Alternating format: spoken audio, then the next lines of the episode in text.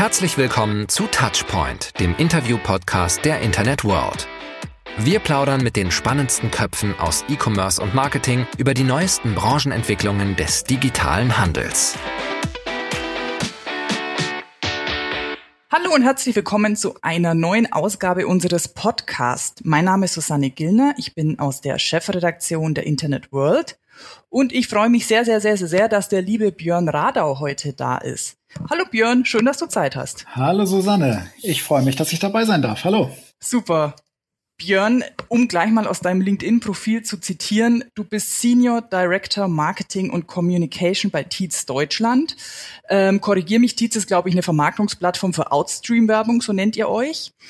Magst du, ich meine, klar, Senior Director Marketing, man kann sich vorstellen, was du so machst, aber ich würde es gerne nochmal von dir hören. Was ist denn genau dein Aufgabenbereich? Wie sieht dein Arbeitsalltag aus? Ja, gern. Also ähm, ja, der Name, wie du, wie du selber schon sagst, äh, verrät es eigentlich schon. Ähm, um es kurz zu erklären, ähm, sage ich eigentlich immer, ich bin so ein bisschen der Außenminister von Tietz im deutschsprachigen Raum. Das heißt, ähm, alles, was Tietz nach außen kommuniziert, ähm, Marketing, Materialien, Eventorganisation, äh, die ganzen äh, Public Relations Geschichten, Direct Marketing, ähm, das liegt alles bei mir auf dem Tisch und äh, das ist eben mein, mein Arbeitsschwerpunkt und ähm, dazu kommt noch ein bisschen Gremienarbeit beim BVDW ähm, also so, dass das gesamte Außenpaket liegt bei mir. Okay, super. Was Tietz genau macht, da kommen wir später nochmal drauf zu sprechen. Ich ja. würde jetzt mit dir gerne einsteigen. Also wir sind ja eigentlich noch inmitten der Corona-Krise, auch wenn es natürlich zahlreiche positive Tendenzen gibt. Aber erzähl doch mal, wie du vor, ja, wie viele Monate ist es her? Drei, vier, fünf Monaten privat und aber auch beruflich den Beginn der Pandemie erlebt hast. Also wie bist du, wie habt ihr reagiert? Wie bist du eingestiegen? Sofortiger Lockdown auch bei dir oder bei Tietz? Genau, einfach mal so ein bisschen erzählen. Naja, als sich die, die Lage halt so ähm, zuspitzte, ähm, war das schon absehbar, dass ähm, wir in irgendeiner Form auch bei Tietz natürlich darauf reagieren müssen. Ähm, wir haben das dann, dann erstmal mit, mit den typischen Hygienevorschriften und so weiter versucht im, im Office zu lösen und haben dann aber relativ schnell gemerkt, ähm, das reicht bei Weitem nicht mehr aus und äh, haben dann ähm, auch global entschieden, äh, alle Offices zu schließen und alle Mitarbeiter in, ins Homeoffice zu, äh, zu schicken. Ähm, und ähm, das wurde von den Mitarbeitern ähm, eigentlich auch gutiert. Alle fanden das gut und richtig und haben da sofort äh, mitgezogen. Ähm, wir haben da sehr flexibel reagiert. Die Leute haben ihre Bildschirme mit nach Hause genommen. Wir haben ähm, gleich umgestellt auf auf Meetings äh, ähm, online, haben uns da also regelmäßig gegenseitig abgedatet, so dass wir überhaupt erstmal mit dieser neuen Situation Homeoffice irgendwie klarkommen. Ähm, und das hat ziemlich gut funktioniert. Ja, und privat, ähm, das ist so ein bisschen die Besonderheit äh, der, der Beruf meiner Frau, die im, äh, in der Innenbehörde der, der Freien und Hansestadt Hamburg äh, arbeitet und dort äh, im Katastrophenschutz. Und äh, da veränderte sich natürlich die Lage ähm, schlagartig. Ähm, sie ist da im, im Krisenstab jetzt mit eingesetzt gewesen. Und äh, das bedeutete für uns privat, äh, dass wir so ein bisschen die Rollen getauscht haben. Ähm, ich war jetzt äh, derjenige, der mehr zu Hause war. Ähm, und äh, sie musste sogar noch Stunden aufstocken, weil natürlich in so einer Krisensituation der Krisenstab genau das tut, was er soll, nämlich ähm, zu organisieren, dass alles äh, in der Stadt so weiterläuft, wie es äh, sein muss. Und äh, ja, das war eine, eine sehr interessante äh, neue Situation und ein guter Perspektivwechsel. Spannend, so wird man auch schnell in die Vaterzeit gedrückt, gell? absolut, absolut. Alles seine Vor- und Nachteile. ja, ja, das war natürlich dann, als dann die Situation sich weiter aufbaute und dann kam ja kam äh, auch bei uns äh, Kurzarbeit dazu. Ähm, und dadurch war das natürlich dann mit Kinderbetreuung. Ich äh, habe zwei Kinder, eine, eine äh, sechseinhalbjährige Tochter und einen zweieinhalbjährigen Sohn. Ähm, ja, das lag dann auf einmal bei mir und äh, wir hatten dann durch die durch den Beruf meiner Frau so ein bisschen die die glückliche Fügung, dass wir die Notbetreuung in Anspruch nehmen mm -hmm. durften, zumindestens zeitweise. Und ähm, dadurch konnte ich ein bisschen arbeiten, aber äh, ja, das war schon äh, neu und herausfordernd. Das glaube ich. Ihr habt ja vor allem, was jetzt Tietz angeht, äh, wie, an wie vielen Standorten seid ihr denn global, grob? Ah, lass mich lügen, es müsste jetzt so 27, 28 rund um die Welt sein. Wahnsinn. Es muss ja dann auch irgendwo einheitliche Standards geben, oder? Ihr könnt ja nicht in, keine Ahnung, New York als Beispiel sagen, Leute, ihr dürft weiter ins Büro und in Deutschland nicht. Oder wie läuft sowas dann? Musst du dann kommen, also quasi organisieren, kommunizieren? Ja, das ging schon ähm, so ein bisschen häppchenweise, ehrlicherweise. Die, die schwerst Betroffenen und Erstbetroffenen waren natürlich äh, die Kollegen in, in äh, Italien. Unser mhm. Mailänder Office, äh, die blieben natürlich gleich zu Hause, als da ähm, der, der nationale Lockdown dann ja auch schnell umgesetzt wurde.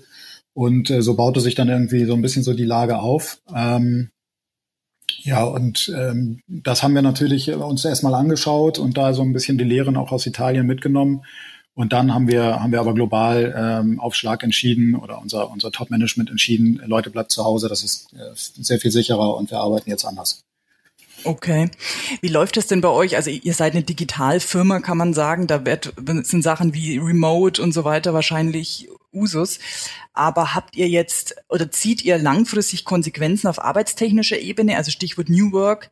Ich weiß zum Beispiel von Firmen, die sagen, sie haben jetzt gar keine Office mehr. Sie mieten sich dann halt irgendwie in Hotels ein, wenn es um Meetings geht. Und sonst äh, wird halt von zu Hause gearbeitet.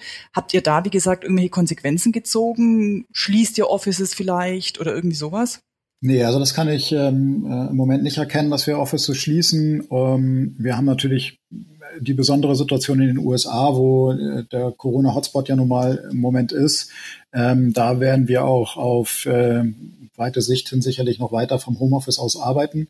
Ansonsten ist so langsam in Plan, dass wir über die Sommertage zurück ins Office gehen.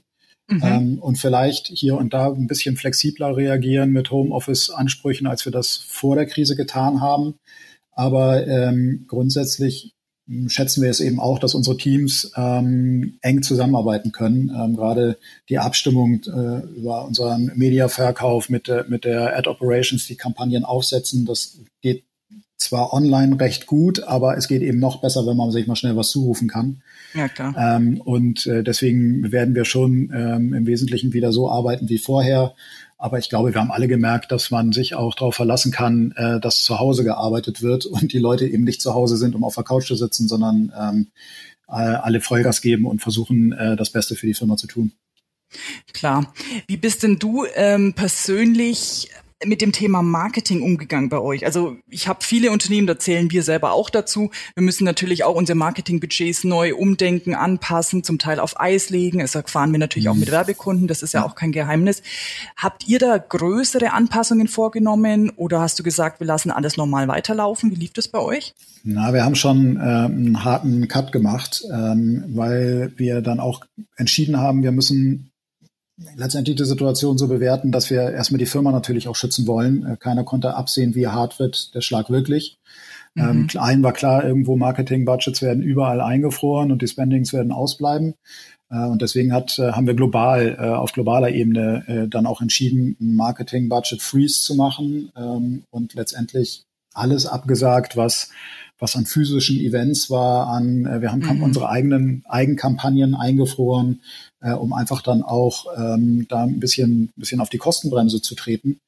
Ähm, und das war natürlich dann in der, in der operativen Umsetzung eine echte Herausforderung, weil äh, ja, wer so ein bisschen sich, sich mit Tietz äh, ähm, marketingseitig auskennt, der weiß, wir sind auf vielen Events sonst unterwegs, mhm. ähm, versuchen, versuchen immer irgendwo auf Bühnen aufzutauchen, um auch unsere Produkte vorzustellen, um unsere Lösungen zu zeigen.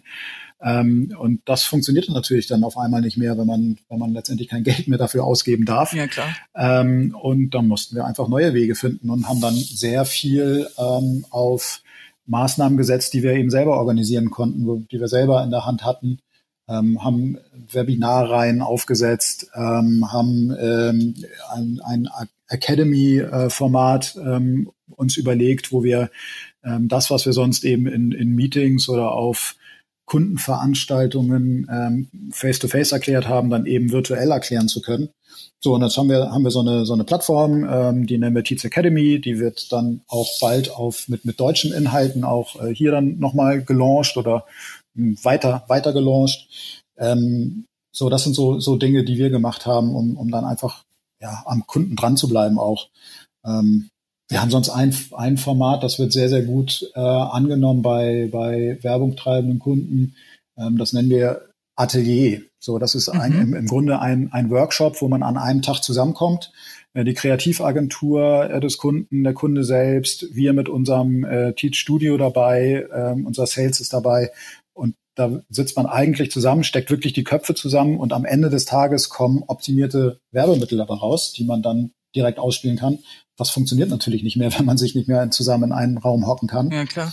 Und ähm, auch da haben wir uns ein Konzept überlegt, wie kriegt man das online hin? Und das funktioniert. Also wir haben tolle äh, Ateliers gemacht mit, äh, mir fällt jetzt gerade Lübser ein, weil das gerade gerade vor mhm. ein paar Wochen durchgelaufen ist, wo wir dann online tatsächlich in einem Tag äh, die gleichen ähm, Protagonisten zusammengebracht haben und am Ende ein ähnlich oder mindestens genauso gutes Ergebnis erzielt haben. Und ähm, das funktioniert online. Also man muss einfach nur ein bisschen, ein bisschen sich trauen, das einfach auch zu machen. Und ähm, dann kann man auch ein, mit, den, mit den Möglichkeiten, die man eben über diese, diese ganzen äh, Softwarelösungen ähm, hat, dann eben auch hinzubekommen. Also ja, das glaube ich total. Da sagst du auch was ganz Wichtiges natürlich, so Kreativität, Innovation, das lernen die Unternehmen natürlich gezwungenermaßen jetzt. Und das ist natürlich super auch zu sehen, was es da an Ideen und Beispielen gibt, die irgendwie im normalen Alltag sonst ein Jahr in der Umsetzung oder so gebräucht hätten. Das ist natürlich Wahnsinn. Also ja. auf Händlerseite sehen wir das ja auch ganz oft.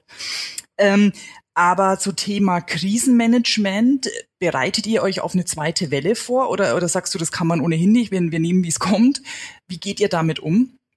Ja, ich glaube, wir nehmen, wie es kommt, ehrlicherweise. Also mhm. ähm, wir haben gemerkt, dass wir relativ gut durch diese erste Welle durchgekommen sind. Ähm, die, der, der, Markt zieht jetzt wieder an. Also wir hatten, äh, ist kein Geheimnis, das, da sind wir nicht alleine äh, in der Werbewelt. Wir hatten deutliche Einbrüche im, im äh, Q2 und mussten dann jetzt aber äh, dann auch feststellen, dass die Spending-Bereitschaft bei den Werbungtreibenden eben jetzt wieder da ist und das Geschäft deutlich anzieht. Ähm, also wir haben eigentlich, äh, können wir sagen, eine ganz gute Erfahrung mit dem gemacht, wie wir es gehandelt haben. Und sollte okay. jetzt wirklich eine zweite Welle kommen, ähm, brauchen wir, glaube ich, so viel nicht anders machen. Und dann einfach hoffen, dass es nicht noch schlimmer wird. ja, du, das ist auch ein super Learning. Also ganz ehrlich, ich meine, insofern viel besser kann es ja gar nicht laufen. Also ich meine, Corona wird uns ja auch nicht nur 2020 beschäftigen, sondern vermutlich auch 2021 fortführend. Ja, Insofern ja, ja. Ähm, super. Jetzt lass uns doch mal von Tietz zu dir schwenken. Du ja. warst ja vorher bei ja, klassischen Medienunternehmen, wenn man es so nennen möchte, wie Ströer und Mondia Media. Also ich nenne es jetzt mal Firmen, die man schon irgendwo, das macht Sinn, sage ich jetzt mal, wenn man ein bisschen spießiger unterwegs ist, so den Lebenslauf betrachten. Und dann kommen ja Jahre bei dir, wo sich so jeder What? also Stichwort Bundeswehr und NATO. Ich weiß, es ging auch um PR, Marketing, also der Aufgabenbereich war vermutlich ähnlich. Aber die Firmen, wie gesagt, wenn man es denn so nennen möchte, stechen doch hervor. Magst du mal erzählen, wie du zu diesen beruflichen Lebensstationen gekommen bist? Ja, klar, gern. Ähm, also ich bin, bin halt noch in einer äh, Zeit zur Schule gegangen, da gab es die Wehrpflicht auch noch. Ähm, auch ich, Björn, auch ich. so lange ist es nicht her. Äh, insofern stand für mich eigentlich äh, fest, dass ich nach dem Abitur erstmal meine, meine Zeit bei der Bundeswehr so oder so ableisten werde. Äh, bei allem Respekt, die ich für ähm, damals ähm, Zivildienstleistenden hatte. Aber das war für mich klar, das ist nicht mein Ding. Ich werde werd meine Bundeswehrzeit irgendwie ableisten. Und ähm, ich wusste eben auch, dass es die gute Möglichkeit gibt, bei der Bundeswehr sein Studium zu machen.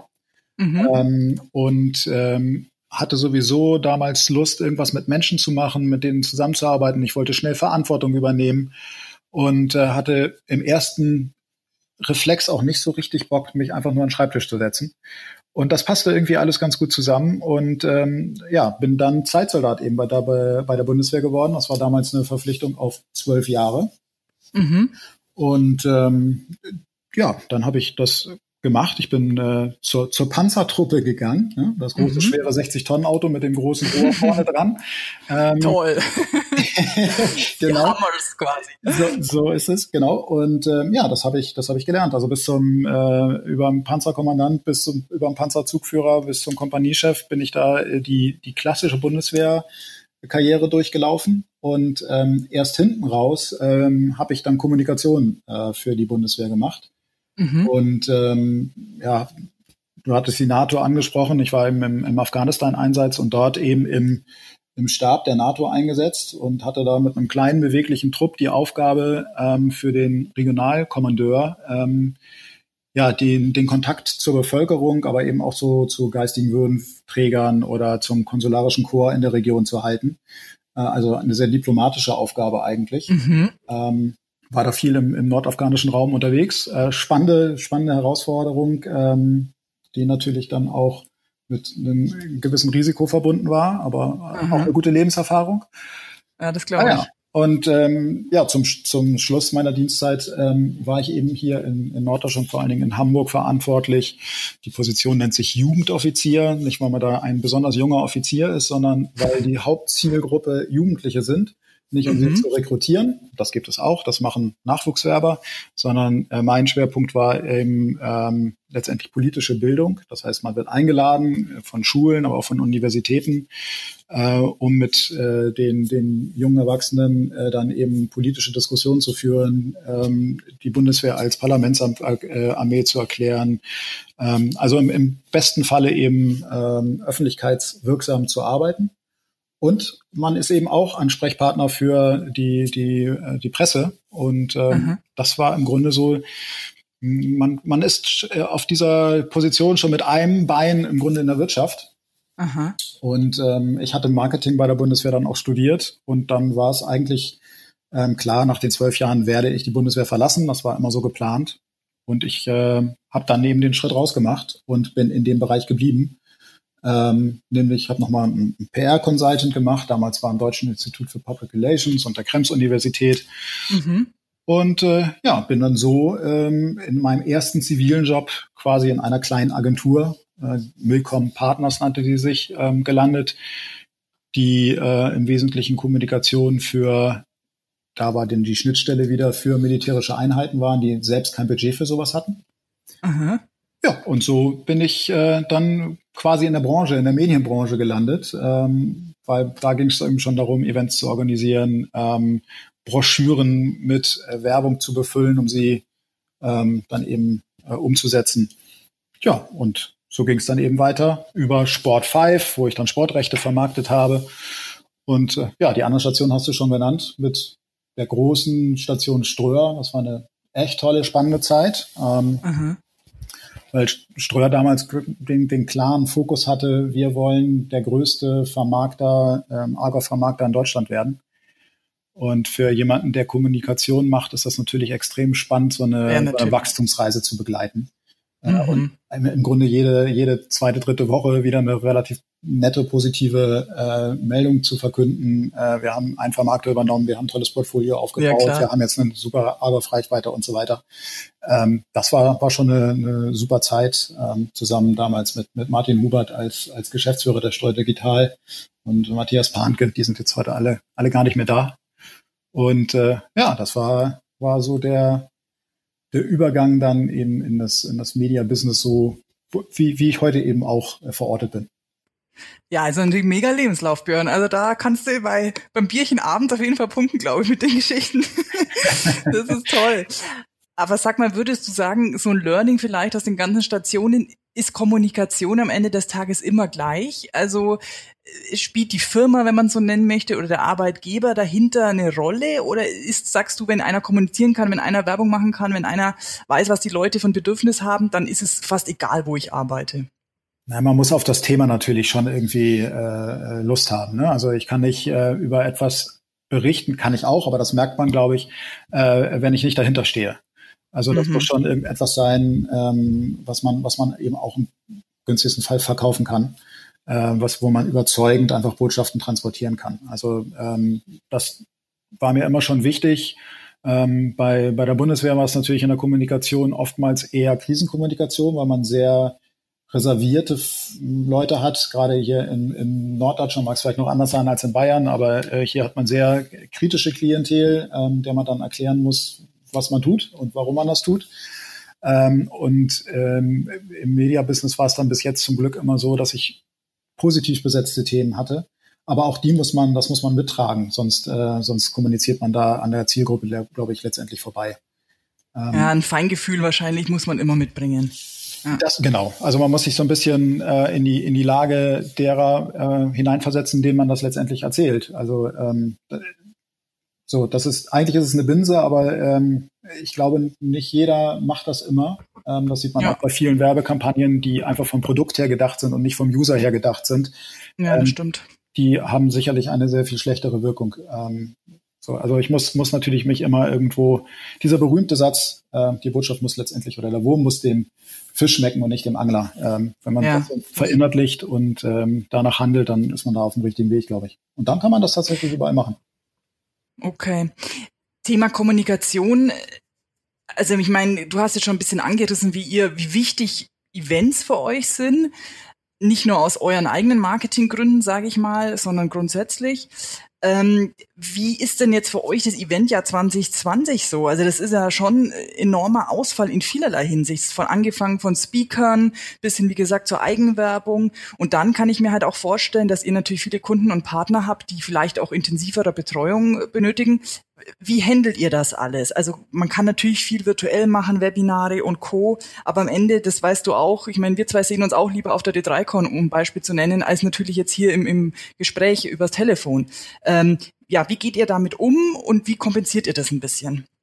Ja, also das Event ja ist im Grunde nicht existent. Ähm, ja. Also ich hatte es ja vorhin schon angerissen, wir versuchen unsere eigenen Events zu machen. Wir haben jetzt vor kurzem äh, ein, ein, ein Award äh, aus der äh, Taufe gehoben, wo wir, wo wir Consumer Healthcare Kunden einen Award ähm, verliehen haben für eine besonders strategisch tolle, kreative Umsetzung ihrer, ihrer Werbekampagnen, global gesehen. Und haben da, haben da externe, ähm, eine externe Jury dann zusammengetrommelt von entsprechenden Kunden aus dem Bereich. Ähm, so, man, man muss da, glaube ich, einfach selber erfinderisch werden und mit, mit ähm, ja letztendlich Themen äh, auch aufwarten, die nicht rein Produkt- oder unternehmensgetrieben sind. Ne? Also wenn man da irgendwo ein bisschen mehr anbietet, als, als nur die eigene Lösung zu präsentieren, dann äh, kann man eben auch Menschen erreichen, sich in ein virtuelles Event einzuwählen und sich das anzuhören. Mhm. Aber es ist natürlich schon eine Herausforderung, wenn man da langweilig ist oder ähm, zu, zu sehr äh, frontal äh, eben wird, dann äh, sind die Leute eben auch viel schneller weg als bei einem, bei einem äh, physischen Event. Ähm, ist eben einfach mal auf Ausloggen zu, geklickt und, und ja, klar. Äh, so. Ah, ansonsten, ja, gucken wir mal, wie sich das äh, Event ja weiter, weiter gestaltet. Das Hin und Her mit der Demexco äh, können wir immer nachlesen. Ja. Ähm, warten wir es mal ab. Also ich fand jetzt den Ansatz, der mir präsentiert wurde, des virtuellen Events ganz spannend. Mhm. Das kann ich mir durchaus vorstellen, dass wir uns da auch irgendwie inhaltlich beteiligen. Ähm, die spannende Frage ist, wie wird das angenommen? Ja, das ist äh, ja, das stimmt. Schon, schon äh, natürlich auch eine Chance, vielleicht mal jemanden für eine kleine Kino zu gewinnen, den man sonst nicht in den Flieger bekommen hätte, um nach Köln zu reisen. Ja. Ähm, andererseits ist es eben, ja, eben auch sehr viel einfacher, nur mal kurz teilzunehmen, beziehungsweise ähm, sich vielleicht im Nachgang irgendeinen Mitschnitt oder sowas anzuschauen. Also es Absolut, ist schon, ist ja. schon eine Herausforderung. Also das Event ja ist im Grunde, ja, kann man, kann man, glaube ich, getrost vergessen. Absolut. Ich finde halt in diesen ganzen virtuellen Events zwei Dinge spannend oder herausfordernd. Zum einen, wie geht man mit Ausstellern um? Mhm. Also so einen virtuellen Showroom, den die, die Mexiko plant, ähm, jetzt ohne das werten zu wollen. Es klingt natürlich super, aber ich stelle es mir wahnsinnig schwierig vor, wie sowas, wie sowas funktionieren soll. Und äh, B ist natürlich, also das, das entdecke ich bei mir selber, wenn ich an Webinaren teilnehme, ist ein ganz interessantes Phänomen, das habe ich auch schon von vielen anderen gehört. Man nimmt sich ohne Probleme mal drei Tage Zeit, um auf die Dimexco zu fahren. Ja, da gibt's gar keine Diskussion. Ja. Aber so einen Tag mal ein Webinar-Slot äh, anzuschauen, das, das macht kaum einer. Da ist jeder vielleicht ein, eine Stunde und dann ist er weg und macht E-Mails und Zeug. Ja, und eine also Stunde ist schon viel. Ganz interessant. Ja, ja. Und da, glaube ich, ist die Herausforderung wirklich, die Leute dann auch über mehrere Stunden oder sogar Tage lang äh, an dieses Event zu binden. Ähm, ja. Weil, wie gesagt, also virtuell gibt's halt immer schnell auch Alternativen. Dann bin ich doch bei E-Mails oder mach noch schnell das und jenes. Ja, ja. Sehe ich, sehe ich ganz genauso. Und dann kommt ja für, für ein äh, Event wie die Demexco noch dazu, dass äh, es als globales, internationales Event letztendlich auch angelegt ist. Also für uns ist die Demexco immer das Spannende, dass wir unsere internationalen Teams zusammenholen um dann auch wiederum internationale Kunden und Partner zu treffen. Ja, das klar. Äh, also eine Zusammensetzung, die wir, die wir sonst eigentlich nicht hinbekommen, die hat man dann da in diesem Schmelztiegel, dem Exco, ähm, hatte man immer diese Möglichkeit. Und wie soll das virtuell funktionieren über verschiedene Zeitzonen hinweg, ähm, mhm, davon mhm. zu überzeugen, komm, wir treffen uns jetzt im Rahmen der Demexco zu dem Thema. Das kann ich ja, mhm. da kann ich auch einfach einen Termin einstellen und ein, und ein, äh, ein Zoom-Webinar oder ein Zoom-Meeting machen. Dafür brauche ich die ja, Demexco oder nicht. Ja. Ähm, also das, da bin ich auch gespannt. Äh, ob das wirklich der Mehrwert ist äh, einer virtuellen Demexco, weiß ich auch noch nicht.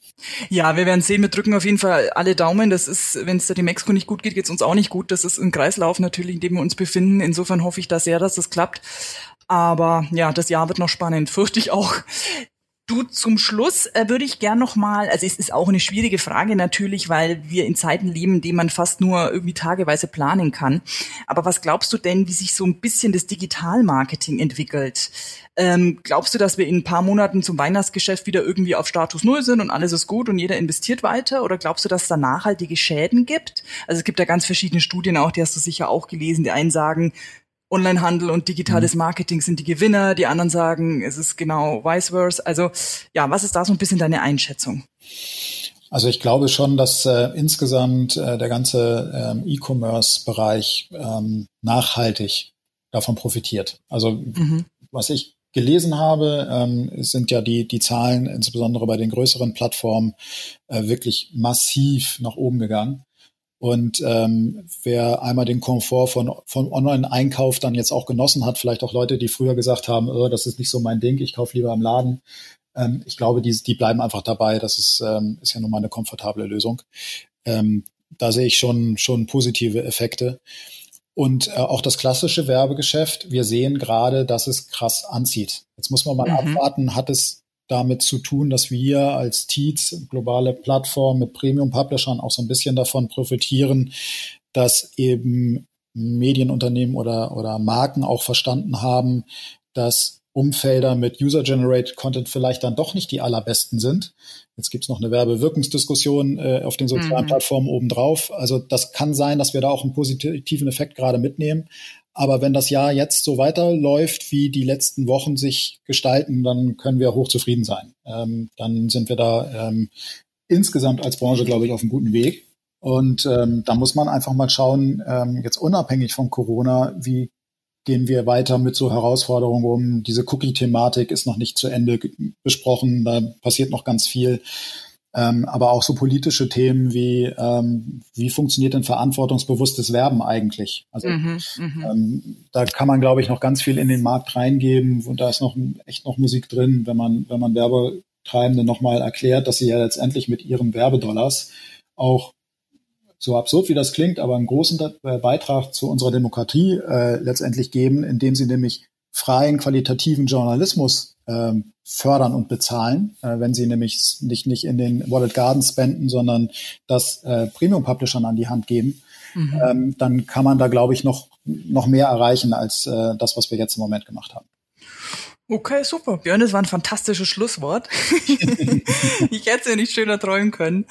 Ja, also ich würde mal sagen, wir schauen, was das Jahr noch bringt. Ich drücke uns allen fürs zweite Halbjahr sehr die Daumen. Ähm, ich hoffe, dass wir dann Weihnachten irgendwie dann zusammensitzen und uns sagen können, toi toi, blaues Auge. Das wäre toll. Ähm, ja, euch vor allem bei Tietz und dir persönlich wünsche ich alles Gute und ja, ich hoffe auch, dass wir uns dieses Jahr nochmal sehen. Wir, wir sagen es jetzt einfach. Wir sehen uns dieses Jahr noch, Björn. Egal wie und wann.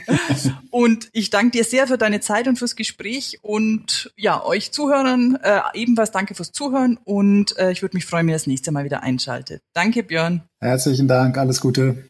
Tschüss, tschüss. Tschüss. Und das war's für heute mit Touchpoint, dem Interview-Podcast der Internet World. Wir sagen Danke fürs Zuhören und bis in zwei Wochen zum nächsten Touchpoint.